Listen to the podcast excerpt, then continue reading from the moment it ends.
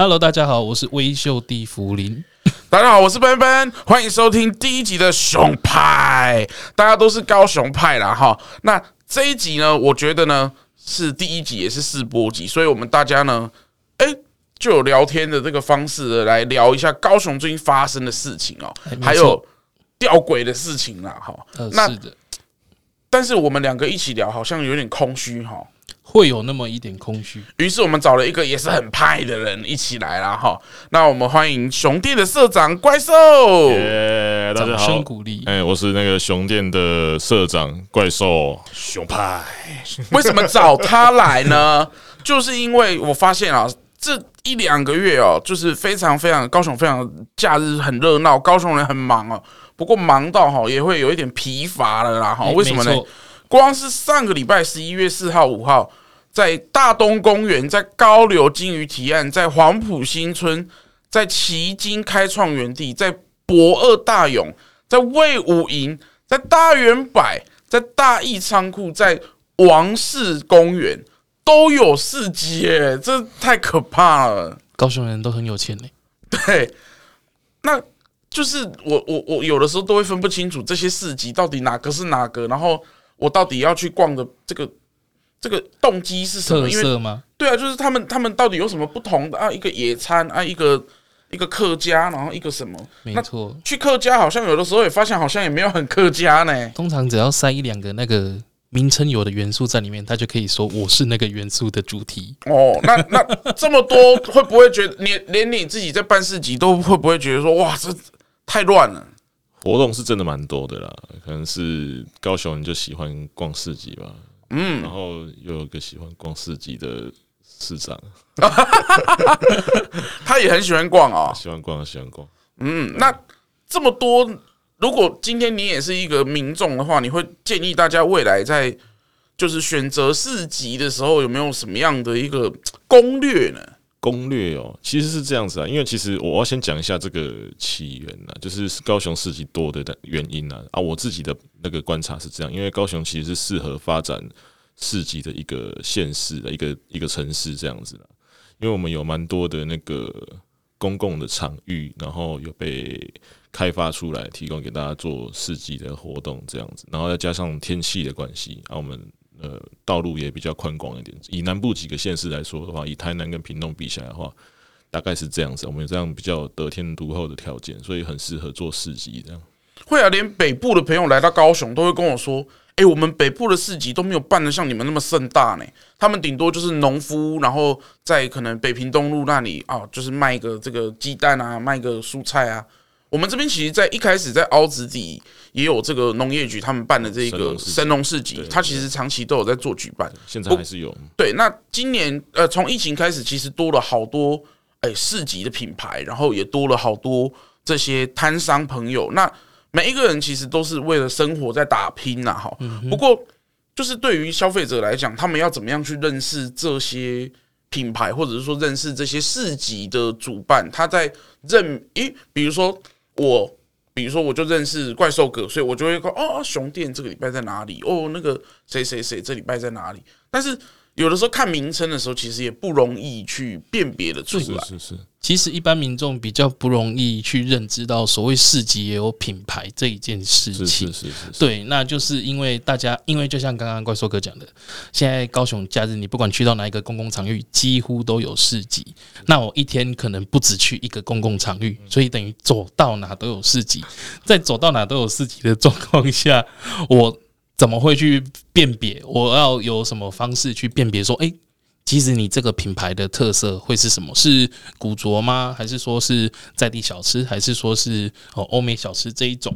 就好像比较困难一点。关于在品牌辨识这一点上面，对，其实其实这一点我倒觉得就蛮简单的，就是都出去逛，哎。多逛，多多逛，多逛，就跟就跟高雄，高雄，我们还有一个很值得骄傲的一个台湾第一，就是我们的手摇饮很多嘛。嗯，对。然后当然手摇饮的品牌很多，唯有你自己都喝过之后，你才知道你喜欢喝什么东西。可能这家店有你喜欢的某个东西，你喜欢喝它绿茶，另外一家店喜欢喝它奶茶，可能不一样。你不会只喜欢一家店。市级品牌大概也是这种感觉，就是你可能真正去体验过之后，去逛过之后，你很。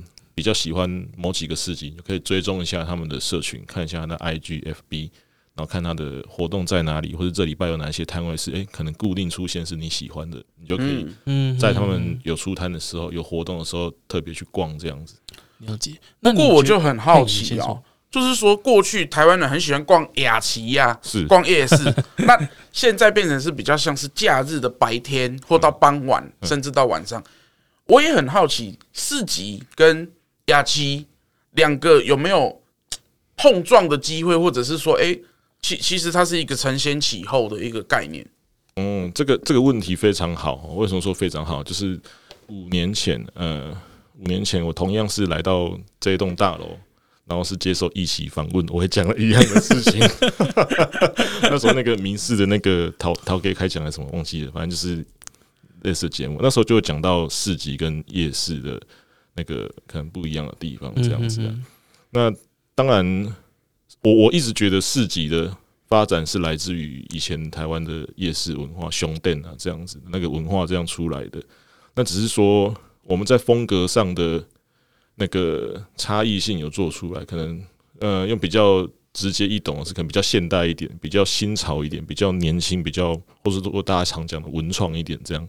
哎，去做出这样子的区隔，这样子对，应该是说，如果没有以前的夜市跟这个熊店商展的文化的话，就不太会有现在市集这么蓬勃的发展了。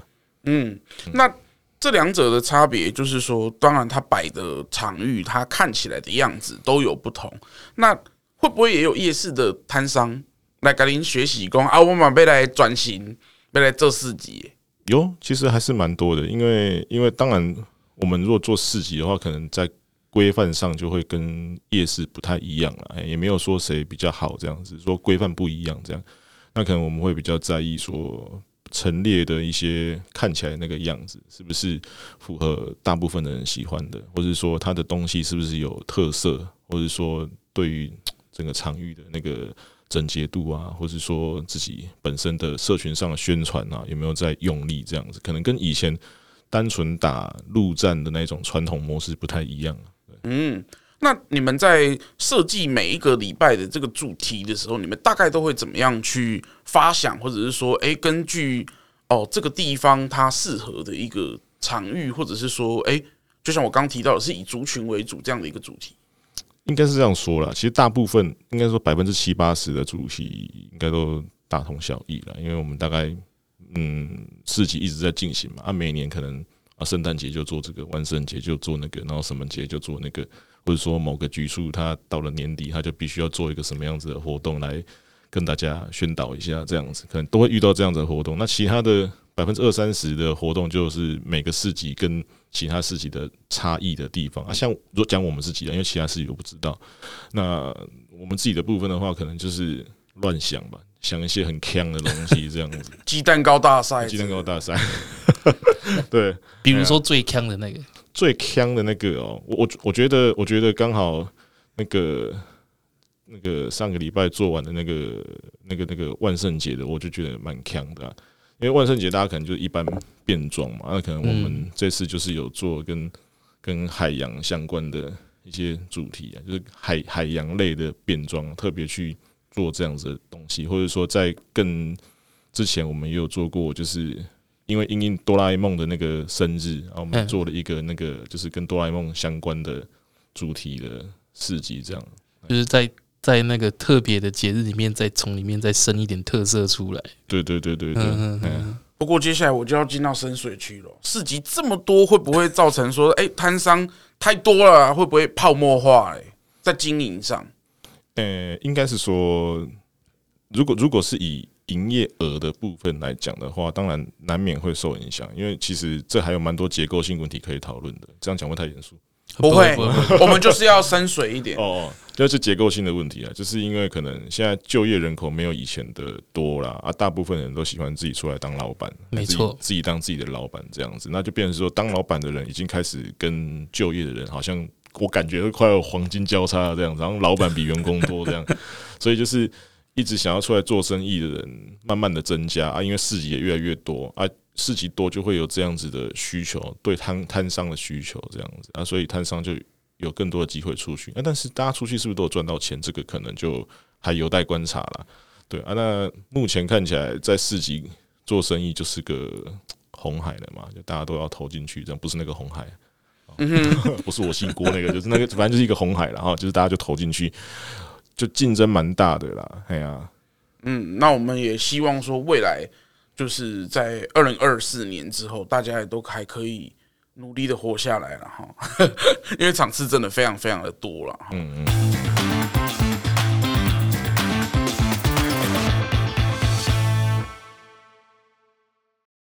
不过我们沉重的聊，我们来聊一些快乐的啦哈。在高雄，我们也第一次呢，在十二月呢要来办的这个客家音乐季哦，就是在就是很少会听见说，一般我们听到客家好像都是什么古调啦、什么山歌啦这种和呃八比较传统刻板印象，对对对对，就会觉得说，哎，好像都没有什么流行音乐啊。但是呢。高雄市政府客委会呢，在十二月九号呢，会在魏武营的音乐厅呢举办了这个麦克风，客家的客啦哈，疯疯子的疯啦哈。那这次也邀请到了这个谢宇威老师来做这个音乐总监哦。那金曲歌王罗文玉跟这个呃朱海军都会来到现场来演出。那诶，大家对其实摇滚音乐季啊，或者是嘻哈音乐季啊？加上怪兽以前也是一个 MC 啦，哈，是是是，是，是。那对于这种诶、欸、多元多元的这种语言的这个音乐季，有没有什么想法？哦哟，其实我蛮多想法的，因为我一直觉得，就是大家要鼓励大家用母语创作啦，不管是原住民语啊，或者说你是讲台语的族群，或者客语的族群，因为我们花了太多的，你这样讲对吗？花了太多的精神在在做华语创作的时候，就很容易被被。众多的创作者给就是，其实跟四级有点像，就是大家都是用一样的元素在创作，都是华语嘛。你除非你真的写出一个超级强的东西，不然你大概很容易被失焦，就是没有被看到这样子。但是你如果是用用自己的母语、台语、客语、原住民语的时候，大家一定会一开始会很好奇，说：“诶，这个也可以这样子做，这个也可以这样子写，是比较容易被听见、被看见这样子。”然后，当然自己本身东西够好的话。你已经比别人更前一步被看见了，那你东西又很好，你就会被记得这样。嗯，那我发现其实客家文化在这几年也慢慢的一直都被哎、越来越看见哦。其实不管是哦这种音乐的方面、文化的方面，其实哎、在眷村里面也有可能有客家人。那这些族群的融合，其实也让高雄的这个多元文化越来越发发迹了哦。就是已经有一点。跟着新住民一样，就是龙南做会啊，就是我们是一个移民城市嘛。嗯嗯嗯，对，那个其实，在上礼拜，他们呃高雄市客委会就已经有办了一个专属于客家的一个嘻哈 battle 的比赛。哦，在同盟路那里。对对对对对对对，对他那个就真的是全客语的环境去创作去念 rap，嗯，就算就算你在现场你听不懂，但你。还是可以很强烈的感受到他们用母语，然后在台上的那种挥洒跟快乐的感觉。我觉得那真的是跟呃听习惯华语之后啊，你真的会觉得那是一个很不同的感受，有一种感召的感觉。那你去听的过程之中，你俩听阿龙博的时阵，你会怎么样去看待这个创作的过程？其实我觉得语言它，因为我本身大学是中文系，所以我对于语言这一件事情，我没有那么多的隔阂。嗯，对，它不管是用华语创作、用台语创作、用粤语创作，它都势必要搭配着它的旋律跟节奏。那其实旋律跟节奏是，呃，是它这个符码是无国界的，它是没有这个隔阂在的，所以它好听，它旋律好听，它配的词有时候。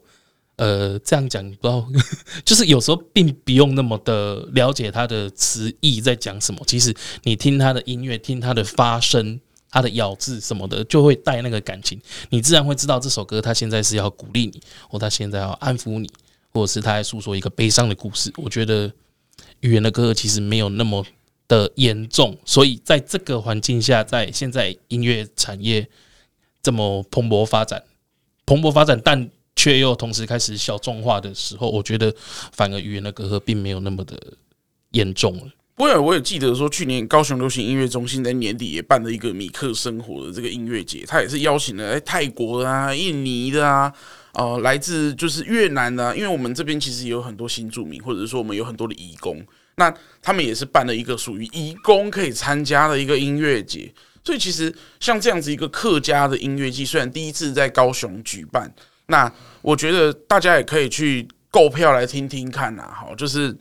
看一下这些客语的这些歌手，他们怎么样去唱出跟他们平常不一样的这个乐风啊？没错，而且他这次场域蛮特殊的，他是在魏武营里面，嗯嗯嗯，你可以享受他呃剧，人家讲剧院的那个声音效果、声场效果，音场会更好。对对对，音场会更好。对啊，看音乐季还有冷气可以吹啦，哈，魏武营的冷气真的超凉，对，超凉了哈。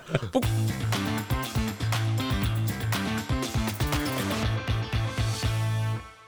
过了高雄在十二月也很很热闹了哈，除了这一个呃客家的这个音乐季之外，还有每一年小朋友都最期待的这个 Open 奖的这个大游行，那他也会在时代大道在十二月九号来登场哦。那今年也是 Open 奖的十八岁生日了。所以他已经是 Open 叫二点零吗？他已经成年了。去年大家应该都记得，他就是 飞走那个飞回来的吗？罢工了啊，龙珠回逃，未成年的飞走了，现在飞一个成年的回来。对，有可能哦。不过他们也说啊，今年是以这个舞动梦想为主题啦，哈，就是他们有请了非常非常多的这些竞技啦啦队啊、佛朗明哥舞啊、森巴舞啦、慢呃这个这个什么宋江镇啊、马戏团啊，通通都跑来表演哦。很丰富，很丰富，很丰富。然后，既然这次也是十八岁的生日，所以也有十八颗的这个气球要来跟大家见面。那，你过去有参加过这个大游行吗？在你小的时候，年轻的时候，年轻的时候有，那时候是就是在旁边看这样子啊，真的是还蛮酷的。因为那个就感觉就很很国外啊，很很欧美的一个游行活动这样子，台湾算少见啊。哎呀，那去年去年我们又刚好有幸参加，就是在周边的那个那个场域有做小小的市集，在迪卡侬啊，在旁边这样，所以我那时候现场看是真的蛮震撼的。更近距离看的话，哎呀，对啊，因为它每一年的那个气球啊，都长得不太一样哎，虽然都是 Open 这样，都是 Hello Kitty，但每次的造型都不太一样。对啊，而且表演的人都真的是每年都有很厉害的人。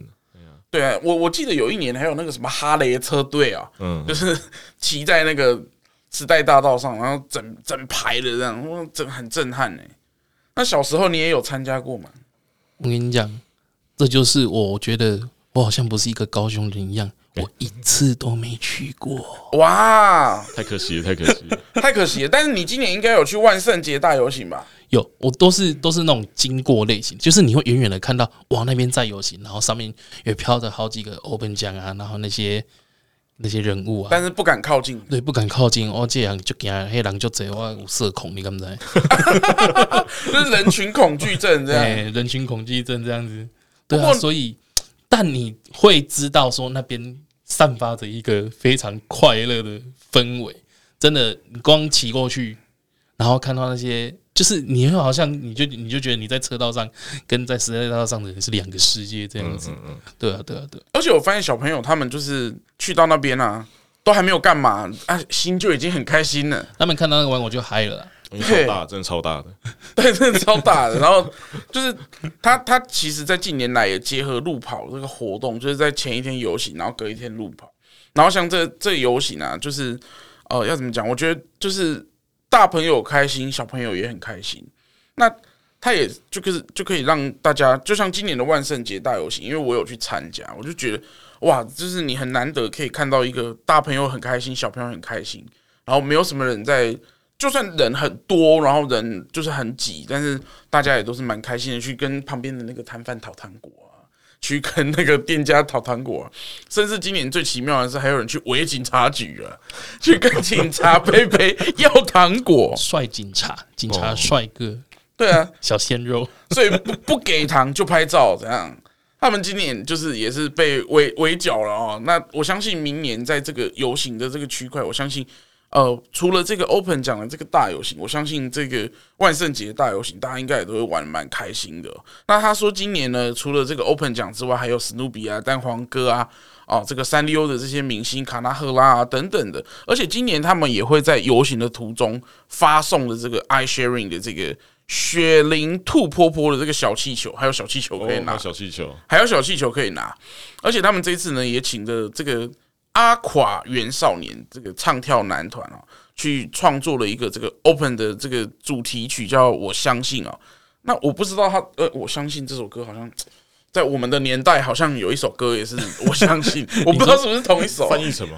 对，我不知道是不是同一首。啊杨培安，杨培安，杨培安。哦，你说哦哦，对啊，对啊，但但这也就就是怎么讲？我我我既然提到了这个游行，我就会对跨年活动开始也有了这个想象。那高雄今年的跨年也已经确定在时代大道上来举行了，但是呢，还没有公布任何的艺人卡司。哎，你觉得会有什么样的艺人？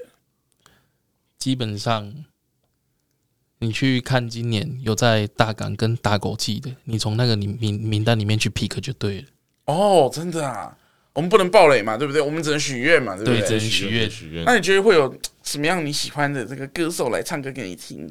哇，PT Girls，我跟你讲，高雄高雄，你要提到音乐季或者是这种大型的演唱会的定番，那一定是灭火器呀、啊，对不对？啊，灭火器。灭火器定番团一定要有的，对对对，嗯，他们今年也带来了新专辑《这个家和万事兴》哦。对，那有没有什么样还有要敲碗的美女歌手吗？哇，怪兽这边对于女性歌手有没有一些偏好？安心雅不错啊，啊，只是不要再背对观众就好。我们去年是双面舞台，所以没有办法背对观众，啊、没有这个问题，没有说，哎，那不错，不错，不错，不错。但那但那我担心的事不会发生呢。那我们可以好好看安心雅。对，我们可以看安心雅。但我我我我自己觉得啦，我很想要看卢广仲呢。哦，对，毕竟他平常就是你现在要看到他的演出都是那种售票大型演出，但是今年其实，在跨年夜。我们也有在巨蛋的这个演唱会，是罗志祥呢。哎，也是跨年的时候。对，十二月三十一号。很古哎！而且他的票已经卖完了哦。哎，今年五月天有要做跨年场吗？哎，还没有公布哎，在我们录音的这个时候还没有公布。那个也是一个跨年的定班的，对啊，演唱会团，大家都很期待的嘛。哦，看他会落脚哪里？很希望可以在高雄，但是很困难，这样是不是就太多了？哎。你要这样想哎，有一年我们既在跨年晚会，又在五月天，我们不是没有承办过这样的活动，跟我们的捷运的这个系统就有很大的相关了啊。因为我们现在就是红线红线相连最密，我我那天有听到交通局的这个呃这个伙伴就讲说，哎，现在是最密到三分半一班，没错，三分半一半，那那它是就是在局限跟红线之间做调配。嗯，那大部分会以就是哦，有参加有在办活动的这个时候，其实我们的捷运真的是经历过很多考验，对压力测试。哎，今年那个 Black Pink 那个就是最大的一次压力测试，有过有通过有通过有过有过，就是每次都是五万五万。然后我还记得有一年最可怕的就是高流这边在跨，呃，就是梦时代这边在跨年，然后巨蛋有这个演唱会。那这个世运这边也有演唱会，那个真的是呃清明连假，我记得就是在在这个大港开唱，然后又又高流有有这个大港开唱，然后又有这个阿妹的演唱会，嗯，哇，那个真的是哇 盛况空前呢。不过今年我们也很期待说高雄在跨年的这个区块啊，可以有这个厉害的天团可以来了哈。那你觉得呢？你最想要的？我当然是五月天哦，我当然是五月天了，我是资深五迷耶。唯心之论，哎呀，啊不然我们 啊不然跨年演唱会不就是应该要大家一起就是唱歌，然后嗨翻大合唱大合唱？对啊对啊对啊，五月天的歌比较有大合唱。对啊对啊，就是就是老人家也可以啊，然后年轻的小朋友也可以啊，大家都会唱干杯嘛，对不对？对，哎、欸，真的，我有发现说五月天的他的那个受众是跨时代的，嗯，就是我以为我国高中的时候五月天很红，结果现在的国高中生也会听五月天，好哦。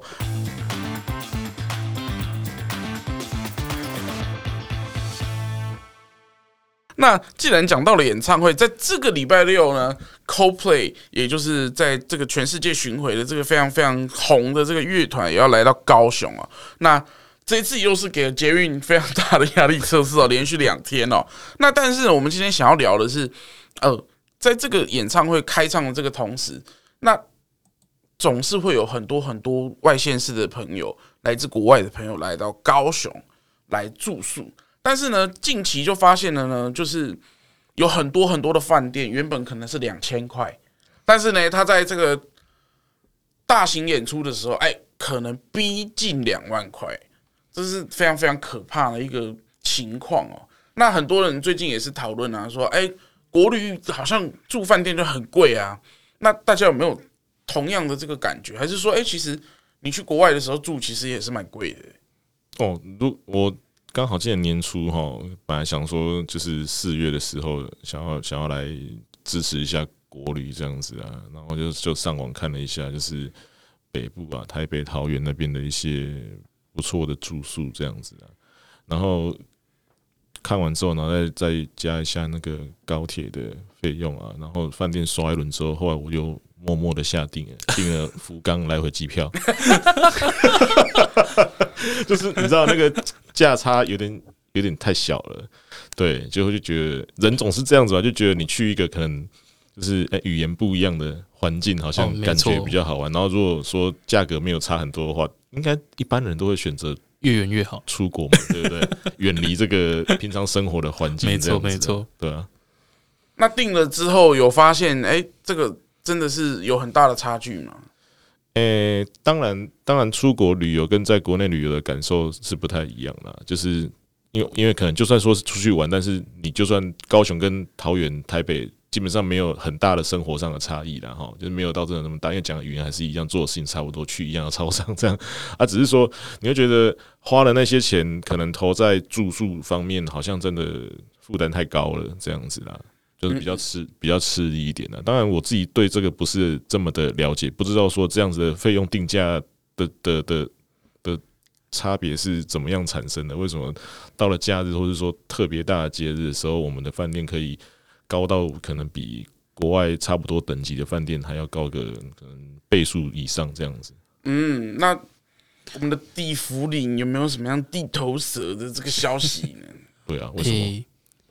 这是一个很好的问题。我就我的了解，我们的政府其实就是不管是各地的呃消基会啊、观光局这些，其实都有意的、有意识的会去做这些饭店恶意坐地起价的检核，但实在是太过庞大了。因为呃，国旅在疫情之后复，就是疫情疫情后开始复苏，那越来越多业者。他去投入呃这个这个产业，那他们就最想要赶快把那两三年损失的钱拿回来。那这个时候就会动呃，他这个价格啊，就是不分国人或者是呃外国的观光客，他们来看到的都是不会不会说哦，外国观光客我给你算比较便宜啊，然后国内观光客给你算贵，其实没有，他们宰的都是我们大家都是肥羊。对，讲讲讲坦白是这样子。那其实他们最主要的一点就是，呃，罚的其实我觉得不够重，因为他们只要有赚到那个钱，他们只要缴罚金，他们没有被呃勒令停业的状况下，他们就可以一直营业，缴罚金，营业，缴罚金。他的这个成本跟利润如果不成比例的话，我当然可以一直开啊，我反正我有钱缴罚金啊，对啊。所以他就一直这样子哄抬价格，直到他被勒令停业那一天。不过这个情况很少出现。嗯，对哦。所以呢，我们大家就要继续忍受这样的一个情况，然后大家就到最后选择出国这样子嘛。呃，有心的话就可以像你路边看到有人违停，你去检举他一样，就检举他吧。因为检举只是一定会被开罚的。我们会不会等下就收到这个关切的电话？哎，不会，不会，不会，我们是一般的民众自己的切身体验而已。哦，不过呢，我我我也对国内的饭店其实有一些有一些了解哦，所以其实我我一直也很纳闷说，哎，在国内的这样子的一个体验跟呃，现在疫情已经解封了之后，大家去到国外的这个体验，我相信在各地的这个饭店业者，他们也有出国去参访，也有去学人家的优点，但是哎、在在回来以后，好像全部都忘了。早餐也可能不怎么样啊。那整理的房间，我一直都觉得这一直是一个，就像刚刚我们在聊市集的这件事情，就说哎、现在要请员工缺工的这个情况，其实是蛮显著的。那当大家都觉得，哎、我我好像去做别的这个生意，好像比较比较好的时候，好像比较少人愿意投入这样的一个产业。我我觉得，不管是在餐饮或者是在观光业，好像都有这样的一个情形发生。那对于这些老板来讲，他当然觉得啊，那那我我我就不要卖那么多房间，那我就这个供供不应求啊，把单价提高，对，让大家哎、欸，就是我不要卖那么多房间，但是我还是可以赚一样的这个钱呢、啊。会不会有这样的情况发生？我我我自己也是有很多很多问号啦。哈。但是我一直都希望说，哎，在大家可以负担的情况下，我总觉得，哎，台湾还是有很多值得去看、值得去玩的一个地方。那我相信最近大家也有常常去露营嘛，哈，就是去去这个郊外去打打地铺，然后盖帐篷，车速这样子。对对对，车速其实我觉得台湾在在观光这块虽然进步的不是很快。但是也有慢慢慢慢慢慢的在在在跟呐哦，不过呃，饭店这个区块到目前为止我也是没有什么解答的啦，真的是很奇怪。那也只能说，哎，大家透过官方的管道去让官方去做取缔的动作，然后哦，让他可以罚久了，就觉得说，哎，好像不能这样子。我们也只能好像只能做这些事情了。呃，希望政府能够。加点劲，不然其实这个真的很严重影响。因为我们国人都不支持国旅的，那谁要来支持？我们常常想到哦，谁谁哪一个国家最爱来台湾玩，哪一个国家最爱来台湾玩？但他们一来看到，呃，我去，比如说日本好了，我去韩国比去台湾便宜，或者是我去哪个东南亚国家也去也比台湾便宜。嗯嗯，台湾就不会在那个那个选项的名次，当然就是一直往后排啊。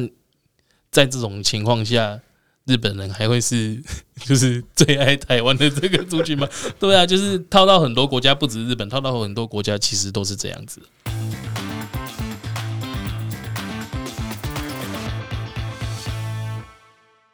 嗯，不过既然我们聊到日本啊，呃，在一年前，大家都看到一个消息。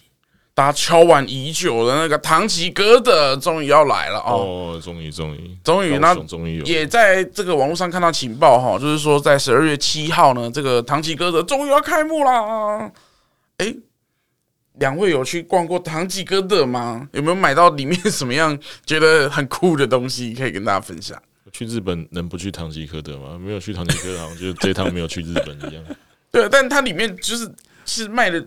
就是千奇百怪，什么都有哎、欸，只要你在里面可以翻得出来的，它都有卖哎、欸。你就想，它是那个台湾小北百货的 Plus Plus Plus 版，对对对对，完全就是那个样子，放大版的小北百货，对，放大的完全小北，什么东西都有卖的小北百货，对对对对。哎，酷哎，那你有没有在里面买到什么很有趣的东西？我觉得唐吉诃德它最厉害的是它那些鲜食，就是那些便当啊，吃的东西，就是拿了可以马上吃，不用做二次料理的，都很强哎，真的，我不知道，但。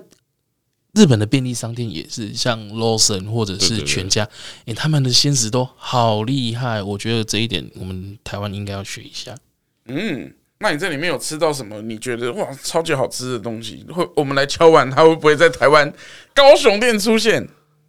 哦，唐吉诃德，我认为，我认为它最好吃的就是它一般的那种很多种口味的那种便当，它就是。它不用加热，它不像呃，一般我们去便利超商买要加热，就是一般呃日本人会买到那种冷便当，对对对，那种那种冷便当，什么唐扬鸡啊，或者是猪肉丸啊，或者是那些，它冷便当超级厉害，饭都很 Q 啊。对，嗯，你真的不会晓得说，哇靠，这个 SOP 的东西做出来，为什么可以好吃成这样子？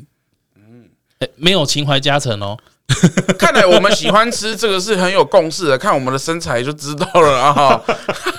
听众又看不到你讲这个，哦，对对对，他们还是不要看到比较好，那收视率会降低了哈。那怪兽呢？有没有在唐吉诃德里面挖到什么奇奇怪怪的东西？但是买了以后觉得哇，这会上瘾。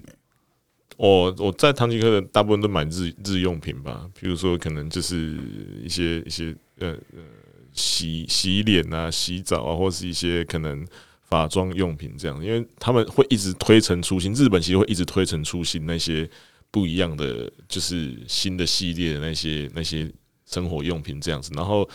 在唐吉诃德的陈列，你又会觉得看特别欠买，这样堆一堆在那边，然后又很大的那个那个很惊叹号的那种荧光标志写什么，就是吉安这样子，然后多少钱呢？你就觉得哇，好像很便宜。然后结果买了以后没有没有很便宜吗？有了，有有很便宜了。哎、欸，对啊，台湾的唐吉诃德我不敢说，但日本的日本真的很便宜。对，所以我们希望。这个数字不要从日币变成台币吗？啊，不过可以，这个可以理解啊，因为我去泰国，我也是会去泰国的唐吉诃德啊，对啊？泰国唐吉诃德就真的是跟日本比是贵蛮多啊，可以理解，因为就要出口到泰国嘛，所以有蛮多税的东西啊，但是还是。蛮好玩的，因为毕竟二十四小时嘛，你半夜你没地方去，日本就更早打烊。日本商店都那种七八点打烊，没错，半夜只能去逛唐吉诃德啊。看来我们大力要变成二十四小时的不夜城了。哎，附近可以开发一下宵夜场，大家那个宵夜的业者可能附近要赶快早点哦。对啊，那边靠近盐城区，再过去一下，哇，不得了！如果有开发起来的话。因为过去五福路本来就是高雄夜生活的一个集中地了哈，从过去的蓝色狂想，一直到盐城区这边的酒吧一条街，其实在整个呃五福路上来经营这个夜生活，其实是很有未来性的。就是会不会拎着唐吉诃德的袋子在酒吧一条街逛街，是台湾高雄的一个新的风景？对啊，很期望。不过我们敲完很久的 Skia 到现在都还是没有来呢，哈。对啊，不南下，奇怪。嗯，但唐吉诃德这个东西，它其实呃，它这一次的这个主打就是说，哎、欸，它其实是就大间啦，哈，哎，呃，它好像两层楼还是一层楼，我忘了，但它占地是占地是哦，目前全台最大间的啦，哈，那它旁边的这个 MUJI 无印良品也是号称全台湾最大间的啦，哈，好像我们现在在高雄什么都要最大是要大，大够大才够派。但是我们潮牌，潮牌，但是我们这个市运也很大，那这个唐吉诃德也很大，这个 MUJI 也很大，市集场地也都比别人大，是认真哦，认真大，超级大。不过我也想要请怪兽利用这个时间来跟大家分享，你其实每年都常常去泰国看，其实泰国也是一个市集很多很多的一个没有错地方。那你觉得台湾有没有什么样可以跟泰国学习的这个？取经的地方，台湾不敢说了，因为我的我的其实重心都还是在高雄了，所以可能拿高雄讲会比较比较准确一点。但是我觉得高雄其实蛮蛮适合朝泰国的那个模式去发展，因为我们气候很像，一样热啊，夏天一样会下雨这样子，然后都那种午后雷阵雨那种的。嗯、那所以像泰国他们自己发展出来是，当然他们也是有一些比较早的市集，但是大部分都还是朝下午傍晚。三四点、四五点之后才开始，然后一直经营到晚上十点、十一点、十二点那种夜市的模式的市集，而且他们有有的大部分他那种创意都非常的好。虽然说他们会场域是会有传统的夜市，但是可能也会同时有像现在我们认为的市集那个样子，会同时并存在同一个场域里面，然后划分成一分为二这样子，就是我觉得很酷。我觉得台湾高雄呢，应该是可以朝这个方向去努力，不要说啊，林这的亚细亚，啊林这的市集我觉得大家各取所需嘛，想逛夜市的去夜市这边，想逛市集去市集这边，我们可以共享一个场地这样子。嗯，那他们在陈设上跟台湾在陈设上有没有很大风格上的差别？很大风格上的差别哦，差别就是就是泰国人对于陈列这个东西就是无所不用其极啊，就是他们好像都没有在省这个成本的，然后他们东西又卖的很便宜，可是他们的那个的那个整个装置啊都很敢花这样子，对啊。嗯那你觉得高雄有没有什么样的地方很适合发展这样子的一个场域？其实蛮多的，我觉得，我觉得整个高流园区到博二，然后可能到大港桥另一侧大港仓那边，我们都有蛮大的腹地，因为整个码头湾区附近其实都有很多的场域可以做这个事情的。嗯，那那个这个地方好像 管辖的这个单位就比较复杂了。对啊，就是就是桥走过去跟桥走回来，地方好像不太，地盘好像不太相同哦。对，但是大部分的场域都还是在市政府文化局这边呢、啊，对，嗯，所以我们也敲完文化局，可不可以把这些这个很棒的一个一个从不管是平日还是假日，都可以让大家有地方可以逛，因为我总觉得就是大家都会觉得说啊，平日中某所在唐 OK，那假日就就挤爆了，然后到处都是人，那又很可怕，嗯，那是不是有一个让大家？因为我绝对相信平日也是有人是休假的，嗯嗯，那让不管是国外观光客，国外观光客根本就没有什么礼拜一到礼拜天的差别，这倒是真的讲到重点，对啊，对啊，就是说我们在因为现在。也也希望有更多的观光客来到台湾来玩，那我们也希望说，这个这个平日的这个区块是不是说，哎，让大家平日也有地方可以去，不会说啊，平日这里也没开，那里也没开，那就会很困扰啦。自己都会觉得，因为像我是就是偶尔想放假就放假，然后突然发现，哎，这里也没开。那里也没开，没有地方可以逛街，只能逛家乐福了。对啊，就有点可惜。但我我总觉得高雄还是有这个潜力可以去发展这样子的一个空间哦。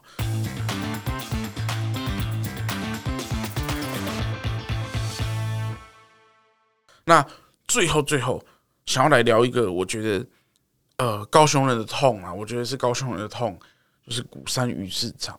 哦对，鼓山鱼市场呢，在这个台风来袭的这个九月呢，就宣布呢，他要暂时呢，呃，这个跟大家这个休息一下。那就是对于鼓山鱼市场这件事情，我相信高雄的人哈也都会心有戚戚焉呐哈。就是说，哎，其实这样的一个场域，经过了这个哦中央补助的这个整修的这个计划，让这个空间变成是一个呃不脏不臭，而且看起来是哦很广的一个一个空间。那哎，就很想要请两位发挥你们的想象力。如果你是这个鼓山鱼市场的这个经营者，你会怎么样打造这个空间呢？嗯嗯，我我突然突然拥有了一座鱼市场。对，哇，我会想要怎么做吗？大亨，想先听地府林的讲法。地产大亨，我这个身为一个皇民啊。没有了，开玩笑。当当然是先参考，比如说黑门市场和主题市场他们那样的做法，但我们的环境又比他们干净整洁、漂亮，然后有整体性多了。那如果我们的这些硬体，再加上他们软体，他们的行销手法，跟他们整个商圈的规划，我觉得鼓山鱼市场不会做不起来。那再加上我们现在呃有捷运，然后轻轨也要成员了，然后其他的大众运输其实也在高雄，你不会说到。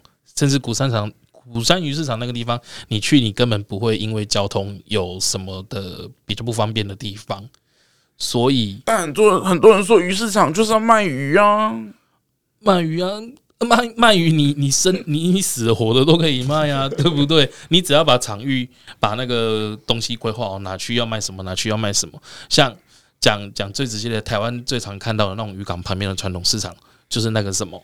马上市场啦，对对对，对对对，你马上点那一只鱼是活的，下一秒它就他就 躺在你的，他就死给你看，躺在桌上让你吃。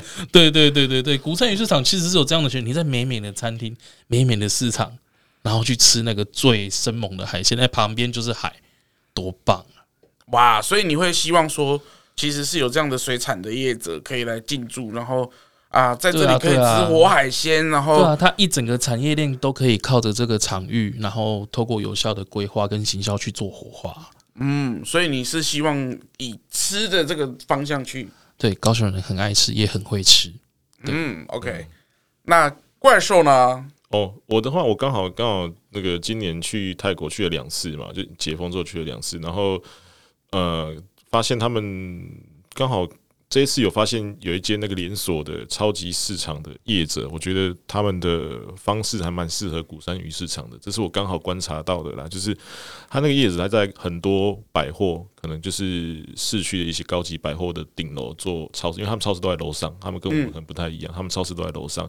然后同时，他的超市是结合了类似美食街的现现做现炒的餐厅，就是你可以点那些。就是生鲜的东西，他马上帮你料理，待客料理的这种感觉，类似那种感觉，就是你可以现场在冰柜里面、冰冰箱里面看，比如说你要这块和牛，你要这个龙虾，你点了，它旁边就是个专业的厨师，他就是一个吧台的那个形式，你点他马上帮你做，然后它围绕的那个吧台周围就是座位区跟超市，就是有卖一些。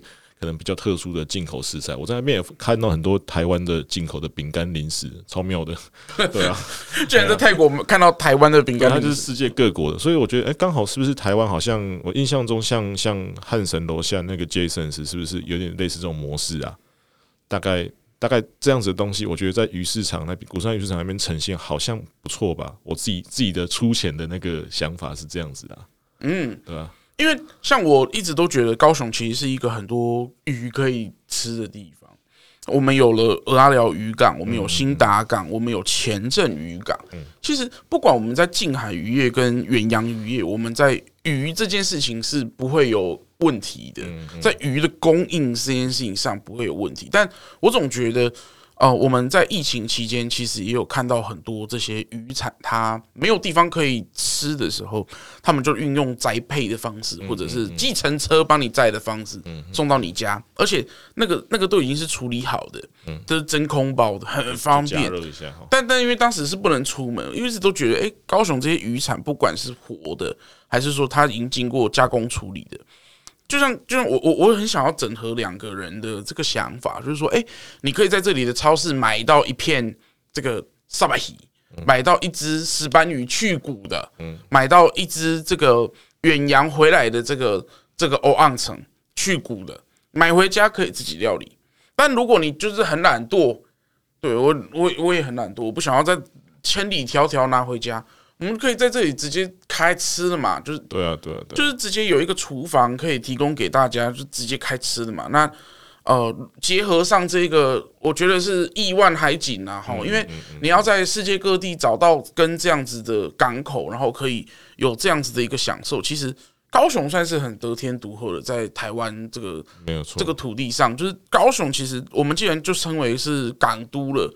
那我们也可以在那边看着游轮开出去，我们也可以看着各式各样的船哦进港，那吹着海风，然后可以在这里办一场 party 也可以，就是说，哎，你可以说把这个场直接包下来，就是企业也可以作为这个聚会尾牙的这个场地。那我觉得可以去让整个呃大家都可以在这个地方用餐，而不是说啊，我就是坐个船啊经过啊。就就没了，就就经过，就就就就走了。因为，但是会有人会觉得说，哎，这样子会不会跟奇经就在它的对面，也有这么多卖海鲜的这个业者，那会不会有冲突呢？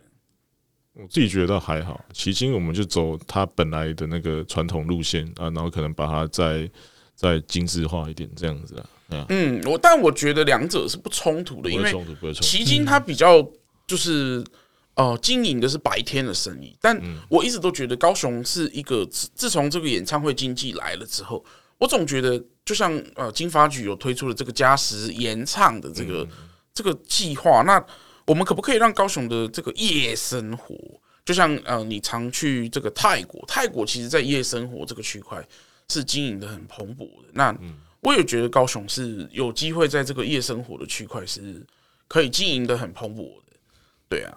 好，今天我们一聊就聊了这个这么多这个沉重的话题，